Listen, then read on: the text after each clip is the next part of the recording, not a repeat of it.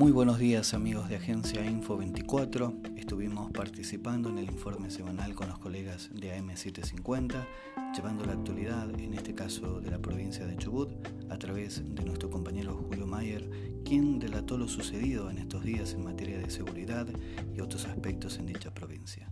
Sin más, pasamos a escuchar la participación de Agencia Info 24 en AM750.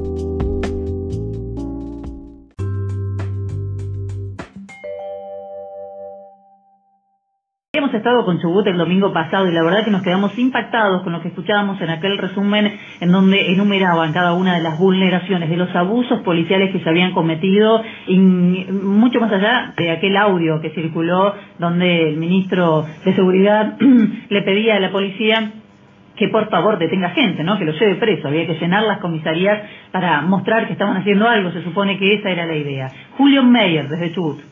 Muy buenos días, eh, Julio de Agencia Info 24 para las 40 de AM750. La situación en Chubut sigue siendo bastante delicada por los abusos eh, policiales que se vienen cometiendo. en primer lugar, hacer mención a la noticia que ya es de público conocimiento y se ha venido viendo a través de distintos portales de la ex policía a la que denunció una violación y aún hoy sigue reclamando, quien ella es Marisol Ramírez, que denuncia, eh, vale la redundancia, que fue víctima de abusos sexuales por parte de un superior en el Centro de Instrucción Policial de Comodoro Rivadavia, y luego grabó un video en el que ella decía que no podía seguir más con este dolor y eh, muestra un intento de suicidio en ese video. Esta situación eh, lleva a que Marisol Ramírez termine internada en el nosocomio de la ciudad de Comodoro Rivadavia con atención psiquiátrica permanente.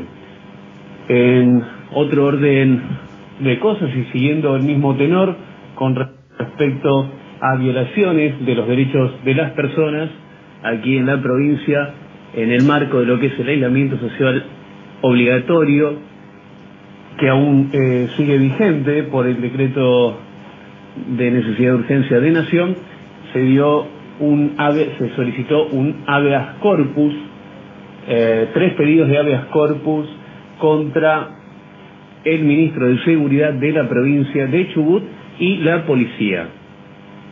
El fiscal de la ciudad de Rawson, Fernando Rivarola, fue convocado en el día de ayer a una audiencia por la jueza Mirta Moreno.